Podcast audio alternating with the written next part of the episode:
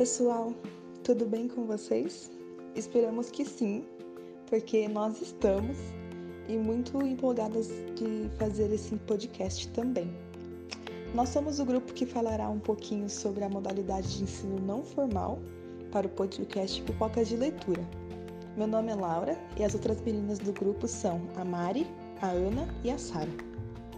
Hoje nós trouxemos uma convidada especial que nos ajudará a compreender melhor como funciona essa modalidade e de maneira mais profunda através do olhar de quem trabalha com isso. Mas antes, vamos contextualizar um pouco. O que é a modalidade de ensino não formal? De maneira geral, a diferença entre educação formal e não formal é definida pelo que é e o que não é escola. Na educação formal, há uma instituição de ensino por trás que deve seguir um currículo educacional previamente estabelecido a todos os estudantes, de todas as séries e com avaliações. Já na educação não formal, que é o nosso caso, o indivíduo também irá aprender, mas não dentro de uma sala de aula e de maneira bem menos rigorosa. Geralmente, ele estará em espaços coletivos, cotidianos, cenários que todo cidadão frequenta, compartilhando de saber e experiências. No nosso caso, o espaço escolhido para exemplificarmos e falarmos um pouquinho é o virtual, que através de redes sociais mostraremos como também é possível que o aluno ou qualquer outra pessoa em questão aprenda algo novo, algum conteúdo ou algum assunto didático, de maneira bem mais simples, descontraída e informal. Seja através de vídeos, fotos, memes, conversas ou o próprio podcast. E para nos ajudar a te fazer entender melhor isso, convidamos a professora Bianca, que dá aula de inglês para a Ana Luísa há algum tempinho, e que com muito prazer respondeu algumas breves perguntas relacionadas à educação não formal. E o fato de ela estar inserida nesse meio, pois cria e compartilha conteúdos da língua inglesa na rede social Instagram. Oi, gente! Meu nome é Ana e eu que vou fazer as perguntas à professora Bianca, mas antes disso, ela vai se apresentar um pouquinho para vocês. Oi, pessoal, eu sou a Bianca, eu sou formada em letras, fiz faculdade na Unimap, me formei em 2017 e já faz quase nove anos que eu sou professora. Mas foi só três meses que eu tô com, com o Instagram, se eu não me engano. Acho que eu comecei em setembro. E foi por aí, foi no comecinho de setembro, que é o Bianca Cruz English. E eu tô tendo resultados muito bons por lá. Tá crescendo ainda, é um Instagram pequeno, mas eu tô gostando muito de fazer isso, de trabalhar lá no Instagram.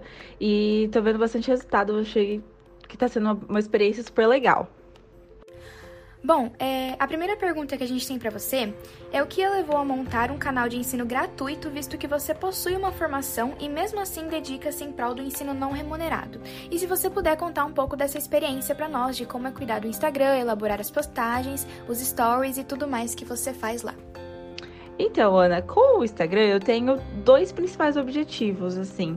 O primeiro é divulgar meu trabalho mesmo, então ter aquilo como um, como um portfólio, assim para atrair mais alunos, para que mais pessoas me conheçam e conheçam meu trabalho.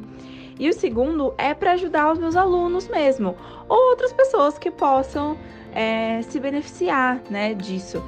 Então, muitos dos meus alunos, na verdade, quase todos, me seguem lá no Instagram, me acompanham, eles interagem nas minhas postagens, perguntam, tira dúvida, pergunta isso, aquilo. É, então eu acho essa troca muito, muito legal. Tem sido muito legal fazer as postagens, eu tenho gostado muito. Eu achei que eu levava zero jeito antes de, de criar o Instagram. Eu até pensava que eu não ia fazer Reel, que eu ia só fazer post, no máximo aparecer nos stories, mas acabou que a gente tem que se adequar à, à plataforma. E eu comecei a fazer e eu achei que é muito legal, na verdade porque é uma forma de você atingir um público que tá ali fazendo outra coisa, né? Então você abre o Instagram, você não tá afim de aprender alguma coisa. Mas se você posta um reel, alguma coisa mais. algo mais descontraído, o pessoal acaba aprendendo de forma mais natural. E é isso que eu defendo muito na minha página também, que a gente tem que aprender o inglês de uma forma mais natural, mais tranquila, para que seja mais proveitoso É, e não só a gente pegar, estudar e fazer exercício, a gente tem que aprender pelo que a gente vê no dia a dia mesmo. E eu acho que o meu Instagram está sendo uma ótima forma do pessoal ter um pouco de contato com o inglês, pelo menos um pouquinho, todos os dias.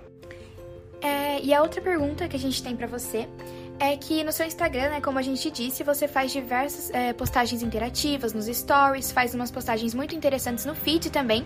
E a gente queria saber se você vê resultado nessas postagens, como que você analisa isso.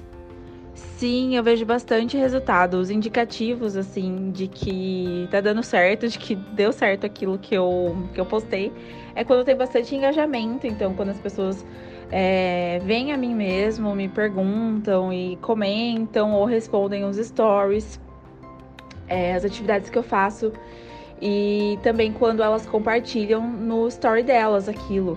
Então, teve um post que eu fiz sobre Black English, né, que é o, um dialeto que os negros dos Estados Unidos usam bastante, a gente vê bastante em música.